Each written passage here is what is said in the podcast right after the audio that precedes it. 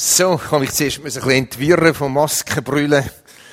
Äh, Mick hat Mick und äh, noch äh, Hörgerät. Stell dir mal vor, dass wir alles hinter den Ohren tragen. Ich muss am Himmel fragen, warum es keine Elefantenohren gibt bei uns Menschen, wo alles Platz hat. Heute zusammen, schön euch zu sehen, die, wo ich noch nicht können, Heu sagen. So. Äh, ja, ich habe gestern entschieden, ich will äh, reden über das Wunder vom Gottesvolk. Und das Lied, das wir gehört haben, das vorletzte, äh, aus Gräber werden Gärten, heißt es im Refrain. Wir singen jetzt offenbar dann nochmal. Das passt eigentlich gut dazu, wie aus Gräbergärten entstehen. Seit längerer Zeit beschäftigt mich die Geschichte der Juden. In den letzten rund 1800 Jahren mit Schwergewicht Europa und Wien. Dazu habe ich viele Israelreisen geleitet, selber gemacht, seit 38 Jahren. Ich bin jetzt gerade von meiner zweiten Jordanien-Reise heimgekommen, wo ich viel auch nachgedacht habe über die, den Zug von diesen Stämmen. Das ist ja alles in Jordanien passiert. Oder der Jakob, der den Gotteskampf hatte, dem Jabok in Jordanien und vieles andere mehr. Der David hat seine Eltern äh, evakuiert vor dem Sohn nach Jordanien über Ganz vieles ist dort passiert. Ich habe mich neu damit auseinandergesetzt. Ich bin in Marokko gesehen, habe jeder Stadt gibt es Mella, das ist ein Judenghetto ehemaliges, wo entweder verfallen ist oder von anderen Leuten übernommen worden ist. Ich bin in Venedig gewesen, das Ghetto anschauen. Und ich bin vor ein paar Wochen in Wien gewesen, für vier Tage, um dort in Wien auch, äh, ist ein jüdisches Zentrum gewesen, ein europäisches das Zentrum, um die Geschichte der Juden in Wien zu studieren, auf dieser Spuren zu laufen und habe entsprechende Literatur gelesen. Mich hat vieles enorm traurig gemacht. Ich habe zwar viel gewusst über den Holocaust, über den rede ich gar nicht heute, ähm, weil da wissen wir viel, aber der Rest äh, habe ich vieles nicht gewusst. Das hat mich sehr traurig gemacht über die Versuche von Satan, Gottes Volk auszuradieren. Aber Trauer ist eigentlich der Freude gewichen. Wenn wir das als Undenkbare heute ist, dass du die ganzen 1800 Jahre von Verfolgungen von den Juden ohne Staat, ohne nichts, heute eine der fortschrittlichsten Staaten auf der Welt, wenn man es schaut, von der Technik her, von der Wissenschaft her, wieder entstanden ist. Und es vergeht keine Woche, ich lese so, ähm, es kann eine App, das heißt J24 News. Das ist eine App, wo äh, auf Englisch Nachrichten-App aus Israel lesen. Und es vergeht keine Woche, wo nicht etwas kommt, wieder mit einem Vertrag, der geschlossen wird mit einem von den arabischen Staaten, wo vorige Findschaft, war mit Israel und heute Wirtschaftsabkommen, Technologieabkommen, Wasserabkommen macht mit Israel, das sogenannte Abraham-Abkommen, weil Abraham ist ein gemeinsamer Vater. Also es ist sehr, wir leben in einer total spannenden Zeit, oder? Wo wir all das können miterleben. Es sind für mich ganz viele Wunder. Der Tolstoi, das war ein russischer Schriftsteller, vielleicht zeigt euch der Name noch etwas von der Schule her. 1908 hat Folgendes geschrieben. Der Jude ist das Sinnbild der Ewigkeit. Er, den weder Blutbad noch Folter über Tausende von Jahren zerstören konnte. Er, den weder Feuer noch Schwert noch die Inquisition vom Erdboden ausrotten konnte. Er, der Jude, welcher der Erste war, der die Wunder Gottes erlebte. Er, der für so lange Zeit der Hüter der Prophetie war und sie dem Rest der Welt vermittelt hat. So eine Nation kann nicht zerstört werden. Der Jude ist so ewig wie die Ewigkeit selbst. Weil man sie nirgends in Ruhe leben ließ, kehrten Juden in ihre Heimat zurück. Alle Vernichtungsversuche über die 1800 Jahre, wo ich detailliert angeschaut habe, haben es fertiggebracht, das Volk der Juden zu zerstören. Was Gott dem Abraham versprochen hat, hat er in der Zwischenzeit über 4000 Jahre gehalten und zum Leben gebracht. Ich habe in der Wüste, einem Beduinenzelt, die 1. Mose 12 bis 18 vorgelesen, bis die Leute angefangen haben einschlafen, dann habe ich aufgehört. Ich lese euch also nicht so viel vor, ich lese euch nur 1 bis 3. Und der Herr sagte zu Abraham, geh aus deinem Vaterland und von deiner Verwandtschaft und aus deines Vaters Haus in ein Land, das ich dir zeigen will. Und ich will dich zu einem großen Volk machen und will dich segnen und dir einen großen Namen machen und du sollst ein Segen sein. Ich will segnen, die dich segnen und verfluchen, die dich verfluchen und in dir sollen alle Völker auf Erden gesegnet werden. Das Versprechen hat Gott dem Abraham mehrmals wiederholt. Dann hat es seine Nachkommen äh, wiederholt und immer und immer wieder, auch Propheten haben das wiederholt, das Versprechen. Auch im Jesaja nur um ein Bibelvers bringen, der ist nicht drauf, ist Jesaja 51, 11, was heißt, so werden die Erlösten des Herrn heimkehren und nach Zion kommen mit Jauchzen und ewige Freude wird auf ihrem Haupte sein. Wohnend Freude werden sie ergreifen, aber Trauern und Seufzen wird von ihnen fliehen. Das mit dem Heiko ist bereits weitgehend erfüllt Natürlich gibt es immer noch Trauer und Seufzen. Ich habe die Predigt auch nicht darum, weil ich das Gefühl habe, dass äh, das Volk und der Staat Israel alles richtig macht. Da bin ich weit davon entfernt.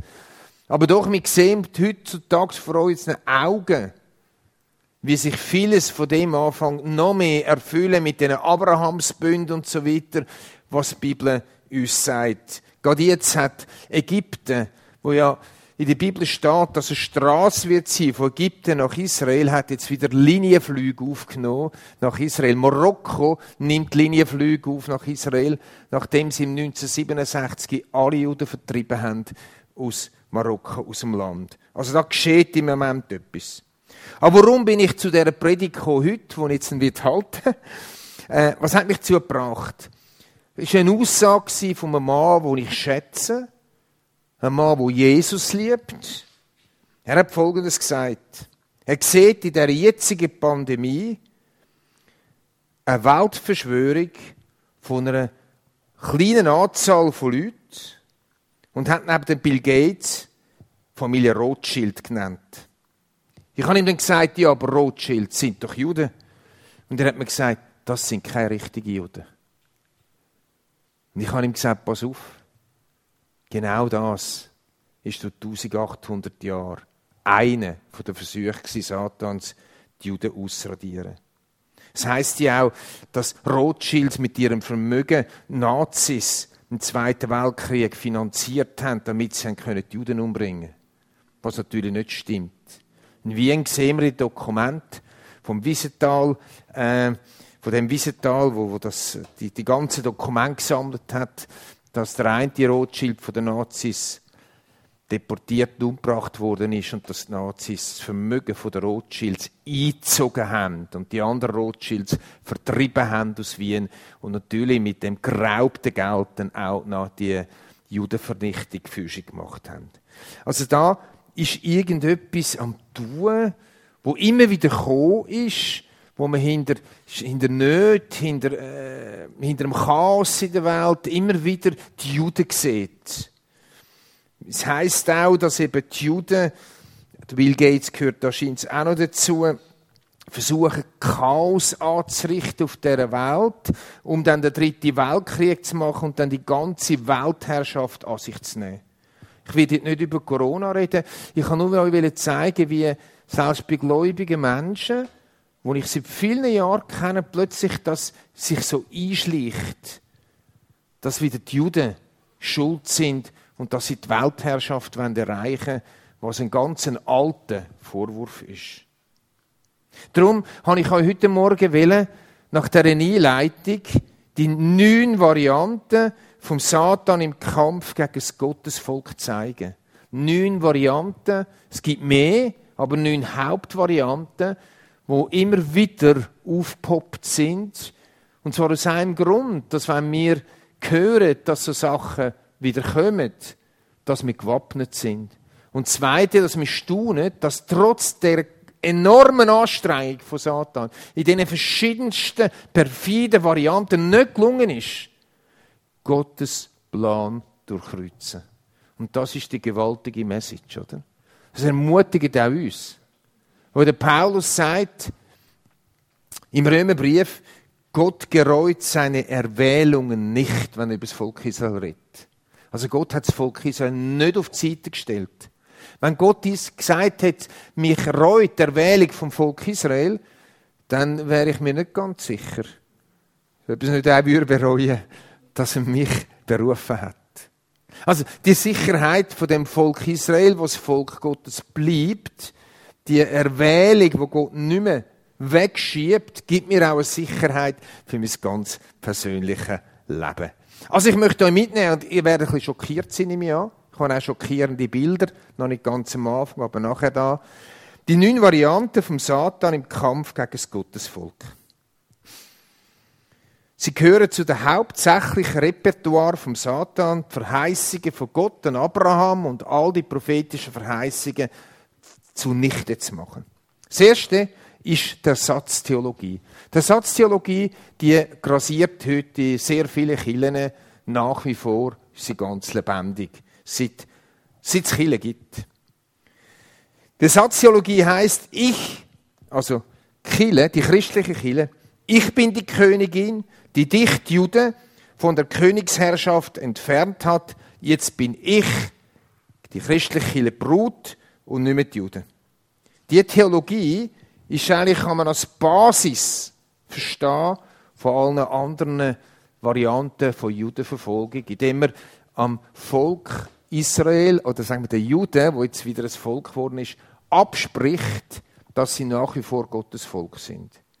Dann müssen wir die Propheten ganz viele streichen, sehr viel Zusagen von Gott an, an Abraham, an Jakob, an Isaac und so weiter und so fort müssen wir zur Bibel ausstreichen, wenn die Ersatztheologie würde stimmen. Der, Im Römerbrief Kapitel, in drei Kapitel, sagt Paulus klar, das Volk Israel das Volk von Gott bleibt, auch wenn es völlig daneben war und immer wieder daneben ist. Aber die Ersatztheologie ist Basis der Judenverfolgung durch die Jahrhunderte durch. Das Zweite ist der Antichristen-Vorwurf. Das Judentum ist immer wieder gleichgesetzt worden mit dem Antichrist, wo in der Offenbarung beschrieben wird. Man hat immer wieder gesagt, so die, die Exponenten vom Judentum, das sind Antichristen. Und das Volk Israel, wenn es wieder kommt, das sind Antichristen, oder? Und hat sie so auch als große Gefahr stilisiert. In der Literatur gibt es bis weit ins 20. Jahrhundert die, den Antichristenvorwurf als Judentum. Das nächste ist der Gottesmord. Das Beispiel, Papst Innozenz III.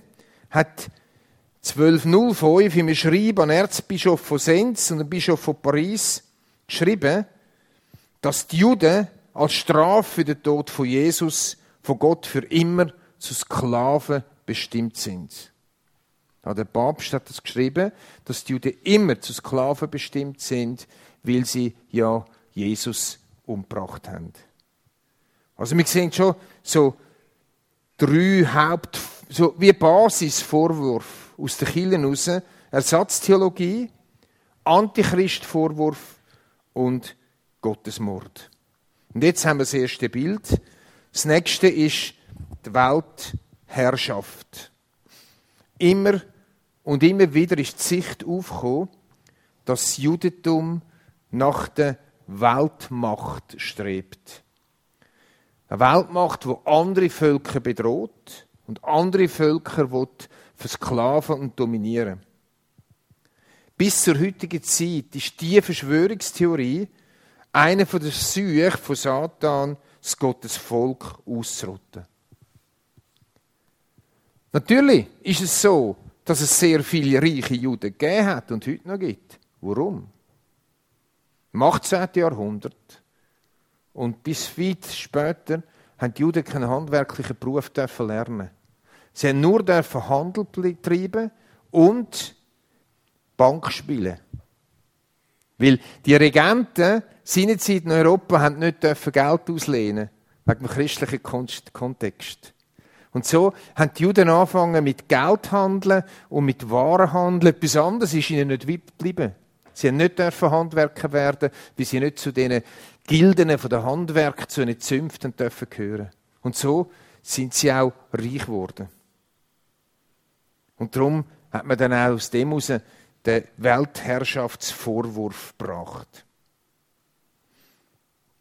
Und hat sie durch das immer wieder verfolgt und hat sie immer wieder enteignet.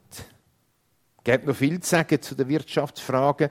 Äh, in Österreich gerade gibt es eine so Regentin, wo äh, der, wie heißt das Schloss Schönbrunn? Äh, hat, müssen, hat wollen vergrössern und kein Geld gehabt Und vorher hat sie die Juden vertrieben. Dann hat sie ein paar reiche Juden wieder geholt und gesagt, könntet ihr mir nicht helfen und das Schloss finanzieren. Und was finanziert war, hat sie sie wieder verfolgt. Also es war ein Hin und Her. Gewesen. Man hat also das Geld genutzt, man hat es gebraucht. Oder bei den Kreuzrittern dann, die haben Folgendes gesagt. Warum gehen wir jetzt auf Israel, um Israel von den Moslems zu befreien? Wenn eigentlich die Juden das grössere Übel sind von uns. Machen wir es doch so, wie es die Juden beim Pharao gemacht haben.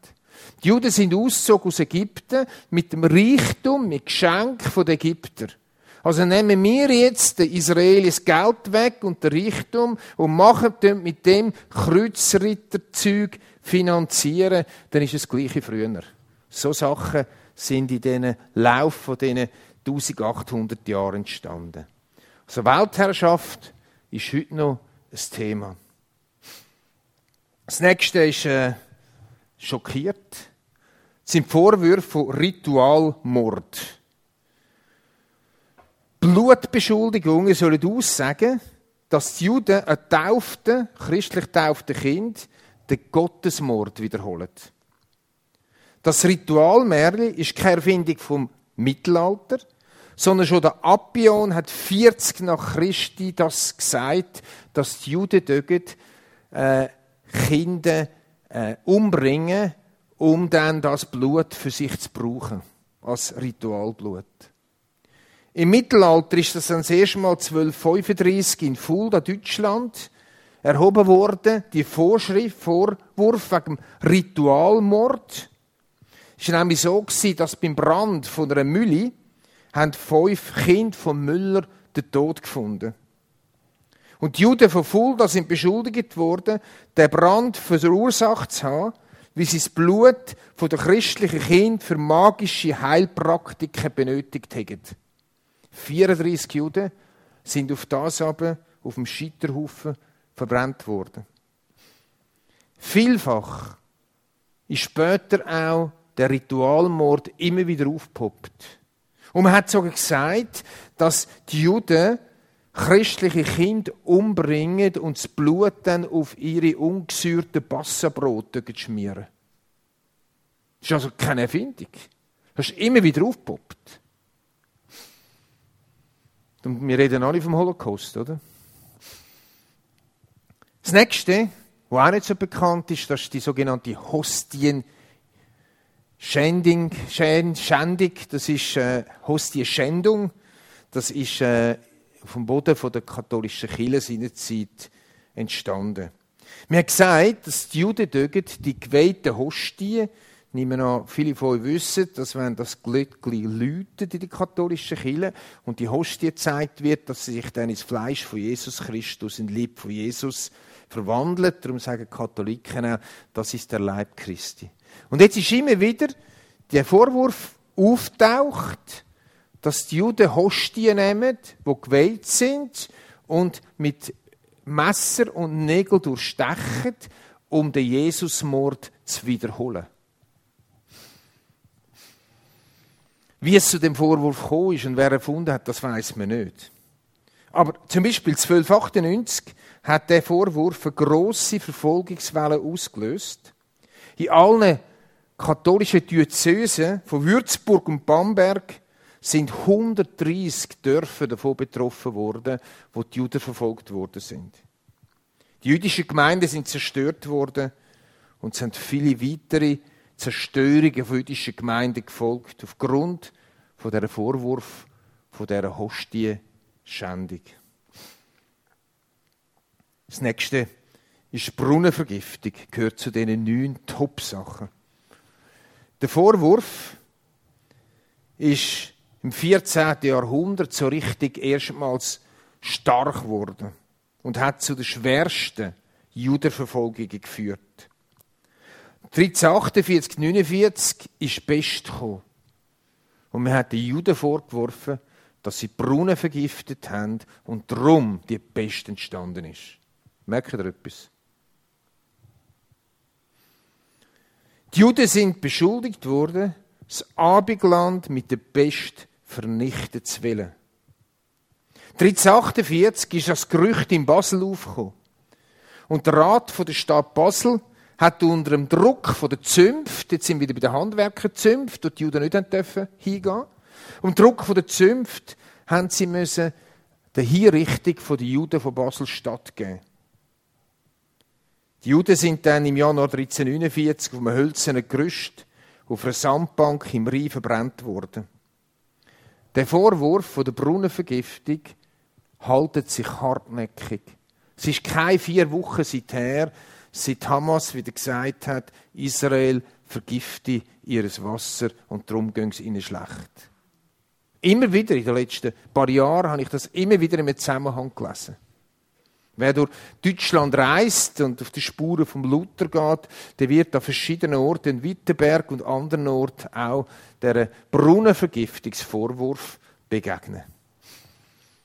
Jetzt kommt etwas, wo auch ganz schlimm ist, das ist die sogenannte Judensau. Nicht die sogenannte, sondern die Judensau. Mit der mittelalterlichen Beschuldigung im engen Zusammenhang steht das Motiv der Judensau. Sau als unreines Tier, mit der Sünde identifiziert wurde, hat das teuflische Symbol gegolten. Und man hat gesagt, dass die Juden an den Sitzen der Sau dort saugen und so zu Diener von Satan werden. Vorwurf, der sich lange Zeit gehabt hat, den ich jetzt so aber nicht mehr gehört habe. Ich habe schon acht. Kommen zum letzten. Das ist die Rassentheorie. Das ist die Verfolgung aus rassistischer Überlegung, Reinheit der Rasse. In dieser Phase sind die Juden wegen ihrer biologischen Substanz bekämpft worden. Das Motto war, ist der Teufel nicht der Vater der Juden, so steckt er wenigstens in ihrem Blut.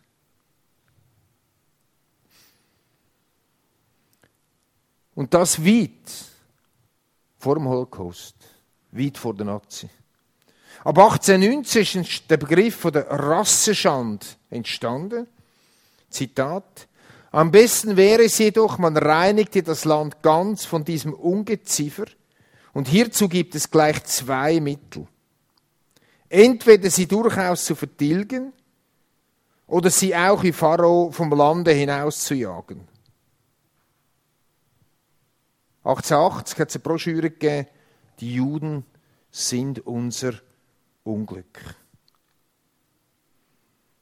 Ich möchte das nochmal kurz, nur die Titel wiederholen. Der Ersatztheologie, Antichristenvorwurf, der Gottesmord, die Weltherrschaft, Ritualmord, Hostieschändung, Brunnenvergiftung, Judensau und Rassentheorie. Das sind die neun stärksten Vorwürfe, neben verschiedenen anderen, das würde der Rahmen sprengen heute Morgen, wo die Juden entgegengekommen sind, in Intervall, in unterschiedlicher Intensität. Mal der Vorwurf, mal der andere Vorwurf, mal dieser Vorwurf, mal der andere Vorwurf. Gewisse Vorwürfe haben sich immer gehebt, bis jetzt. Das ist der von der Brunnenvergiftung, und der vom Gottesmord und der von der Weltherrschaft. Warum bringe ich euch das? Ich habe es am Anfang schon versucht zu erklären. Aus zwei Gründen. Der erste Grund ist, dass wir wachsam sind. Und wenn wir irgendwo in irgendeinem Zusammenhang etwas von diesen Sachen hören, aufpoppen, dann wissen wir, das ist eine Taktik. Ist eine von diesen Taktiken und lasst uns da nicht auf das Glatteis führen. Wenn wirklich tolle Menschen, bezeichne den Mann eigentlich als einen von meinen erweiterten Freunden, zu so einem Schluss kommt von Verschwörungstheorien, dass da wieder die Juden dahinter stecken, die die Weltherrschaft übernehmen dann ist es gefährlich. Weil Gott sagt, wer mein Volk segnet, der will ich segnen. Und wer mein Volk verfolgt, den wird ich verfolgen. Das hat er schon zum Abraham gesagt und immer wieder. Das Zweite, warum ich euch das erklären heute Morgen, ist einfach Wunder über Wunder. Oder dass die Verheißungen an den Abraham durch nichts, durch gar nichts haben können ausradiert werden. Ich meine, das sind Völker gekommen, da sind die Römer gekommen, das weiss ich, was alles gekommen, seit Abraham. Alles ist gekommen, Babylonier, alles ist gekommen, alles ist gekommen, alles ist gekommen. Und alles ist wieder gegangen. Nichts gegeben. Ammoniter, Moabiter. Ich kann es gar nicht aufzählen was in denen, seit Abraham, diesen 4000 Jahren alles gegangen ist, oder? Kananiter. Und nichts ist geblieben. Nur das Volk Gottes ist geblieben. Und findet sich wieder zusammen. Weißt du, das ist eigentlich eine von den. Ich kann das formulieren? Das ist etwas, was mir so Sicherheit gibt für die Bibel eine von diesen Gründen, wo mir eine Sicherheit gibt, dass sich das Wort Gottes erfüllt und noch erfüllen wird, was noch fehlt. Ich bin, wir haben einen Teamausflug gemacht von der GVC Winterthur mit unseren Mitarbeitern vor fünf Jahren, sechs Jahren, weiß es nicht mehr genau, ins Kloster Eisidle. Und der, der es geführt hat, hat dann jemand gesagt zu einem, ja eben, wer dann da nicht schockiert sagt, dass die katholische Kirche immer weiter, immer kleiner werde. Und sagt er, wisst ihr was? Viele Menschen machen heute einen Fehler. Sie denken nur an die eine Generation. Da sind wir in dieser Bibliothek hineingestanden, in der Klosterbibliothek. Ein riesen Teil, oder? Die ganze Geschichte, alles aufgeschrieben. Und er hat gesagt, wir Mönche hier in Einsiedeln mitdenken die grossen Zeitabschnitte. Und ich glaube, wir müssen auch aufpassen, es ist so, das Evangelium ist individuell. Es ist die, die Rettung von Menschen, von einzelnen Menschen. Es ist der fürsorgliche Gott. Aber er ist auch mehr. Es ist ein Gott über Generationen. Es ist ein Gott, wo ein Volk erwählt hat, aus einem Mann raus. Und das heisst nicht, weil es das grösste Volk und nicht das beste Volk war. Er hat das genommen und hat das Versprechen gegeben, was Gott verspricht, das haltet er. Und wir gehören zu einer Generation, wo jetzt miterleben wie das wirklich ist. Und das ist, das ist gewaltig. Also, äh, ich meine, in Jordanien ein bisschen, oder? Und schrecklich, die Umweltverschmutzung. Und einfach, sie kommen nicht auf den Boden. Sie kommen nicht auf den Boden. Jetzt haben sie gerade ein neues Wasserabkommen gemacht mit Israel, weil sie zu wenig Wasser haben, Jordanien. Und unser Guide hat uns natürlich dann erklärt, dass in Israel alles Wasser klaue. Und ich habe ihm gesagt, du, aber vor einer Woche haben sie ein neues Abkommen geschlossen über Wasserlieferungen. Aber dem hat er nichts gewusst, wie die jordanische Zeitung steht das nicht. Und er liest keine andere. Und dann sind wir an einem Ort und dann sagt er, ja, das ist jetzt Jordanwasser. Dann habe ich gesagt, ja, aber du hast doch gesagt, Israel klaut alles Wasser vom Jordan. Ja, nicht immer ganz alles. Versteht ihr? Und, und dann, dann sehe ich, dass die meisten Nobelpreisträger stammen von wo? Aus Juden. Viele deutsche Firmen, weltweite Firmen, die jetzt auf Israel gehen, um dort Forschungen auszulagern, weil es so viele gescheite Köpfe gibt. Und das gibt natürlich Eifersucht. Das ist logisch, oder? Das gibt Eifersucht. Wenn man sieht, wie die Wüste blüht, Gewaltig. Ich habe in Petra, sind wir so auch im Beduinenzelt, etwas getrunken. Da kommen ein paar junge Männer. Da hat dann sie sagen, der will mit uns äh, Fotos machen. Und der eine ist aus Jenin, das ist, das ist Westjordanland, oder? Jenin ist das Dorf, wo es immer Unruhe gibt.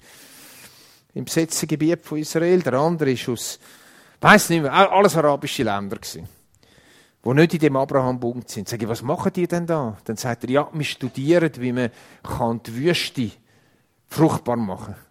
Dann habe ich gesagt, wieso gehen denn nicht auf Israel? ist der Ofen gerade aus gewesen. Sie haben es nicht mehr so lässig gefunden. Vielleicht haben sie auch wieder ein Foto gelöscht, ich weiß es nicht. Aber es ist so. Das sind so viele Wunder. Nochmal, ich sage nicht, Israel macht alles richtig. Ich bin nicht, ich umarme nicht jeden Juden und Küsten. Versteht ihr? Da bin ich Realist. Aber ich bin ein Realist, dass durch all die Verfolgung durch, ich habe einen stündigen Vortrag daraus gemacht. Und das ist ein ganz kleiner Auszug davon. Was alles passiert ist 1800 Jahre. Und dass das Volk noch gibt, zeigt mir, Gott haltet seine Zusagen. Punkt. Über so viel Zeit. Freunde, vielleicht müssen wir mehr auch wirklich die, die Gelegenheit haben, ein bisschen Geschichte anschauen. Wir haben ja das Geschichtsbuch da, aber auch die außenbiblische Geschichte, auch die Kirchengeschichte und so weiter, eben die jüdische Geschichte. Wir werden viel mehr erkennen und es tut dem Glauben kein Abbruch. Im Gegenteil. Der Paulus schreibt, ich habe es am Anfang gesagt, denn Gottes Gaben und Berufung können ihn nicht gereuen. Sagt der Paulus im Zusammenhang äh, Kapitel 9, 10 und 11 vom Römerbrief gehen um die Juden. Hat der Luther übersetzt, aber der Luther hat die Juden auch verfolgt. Das sind grosse Tolkes im Leben. 9, 10 und 11 sagt der Paulus, dass zwar das Judenvolk eben auch zu Christus finden und dass Gott jetzt Geschichte schreibt mit der Chile, aber dass Gott nie sein Versprechen an die Juden wird auflösen. Und dass wir als Christen eigentlich eine gewaltige Aufgabe hätten. Wisst ihr welche? Paulus schreibt, wir könnten so leben, er sagt nicht, er könnte, er sagt, wir sind berufen, so zu leben, dass wir die Juden eifersüchtig machen und auch wieder den Messias kennenlernen. Aber wenn ich die Geschichte lese, dann haben wir die Juden nicht eifersüchtig gemacht. Zu keiner Zeit bis zum heutigen Tag. Denn Gottes Gaben, Berufung können nicht gereuen. Wir können zuschauen, wenn wir die Geschichten anschauen, wie eben Gott aus Gräber Jetzt wären wir bei dem Refrain vom Lied. Gottes Gräber eben auch Gärten macht. Gott aus, wie heißt es dem Lied? Aus Knöchen Armee macht, oder? Da können wir zuschauen. Das ist ein Privileg für uns. Das haben sie vor 100 Jahren nicht können. Vor 100 Jahren haben sie es einfach müssen glauben. Kommen wir zum Schluss und lesen noch ein Prophetie aus Messiah und die haben wir jetzt vorne auf dem Screen. So spricht dein Herrscher, der Herr und dein Gott, der die Sache seines Volkes führt. Siehe, ich nehme den Taumelkelch aus deiner Hand, den Becher meines Grimmes. Du sollst nicht mehr trinken, also du sollst ihn den Becher vom Grimm nicht mehr trinken, sondern ich will ihn deinen Peinigern in die Hand geben, die zu dir sprachen, wirf dich nieder, dass wir darüber hingehen. Und du machtest deinen Rücken dem Erdboden gleich und wie eine Gasse, dass man darüber hin laufe. Ich glaube, Gott, der zweite Teil macht noch mehr Sinn. Oder verstehen wir noch besser, nach dem, was wir jetzt alles gehört haben. Möcht den Vers doch nochmal lesen? So spricht dein Herrscher, der Herr und dein Gott, der die Sache seines Volks führt. Siehe, ich nehme den Taumelkelch aus deiner Hand, den Becher meines Grimms. Du sollst ihn nicht mehr trinken, sondern ich will ihn deinen Peinigern in die Hand geben, die zu dir sprachen, wirf dich nieder, dass wir darüber hingehen. Und du machtest seinen Rücken dem Erdboden gleich und wie eine Gasse, dass man darüber hinlaufe. Ja, ich hoffe, ihr könnt damit umgehen. Ich äh, hat mich traurig gemacht, sehr, sehr traurig, aber hat mich auch sehr motiviert und auch sehr freudig gemacht auf die andere Seite. Gott steht zu seiner Zusage. Und wenn wir jetzt auch noch in die Worship-Zeit gehen, dann wir da gerne ein Gebet anbieten. Ich erinnere noch an die ersten Bibelverse, die wir gehört haben, aus Leuten, die durch Depressionen durchgegangen sind. Die Bibel ist authentisch, sie redet auch von jüdischen Heavies, von biblischen Heavies, die auch in Depressionen waren. Eine von meinen Töchter ist im Moment gerade in der Klinik wegen starker Depressionen zum zweiten Mal. Wir haben eine Familiendepression bei uns. Ich weiß, von was ich rede. Und es ist gut, wenn ihr für euch beten lasst und die Hoffnung nie aufgeht. Gott steht zu seinem Wort. Amen.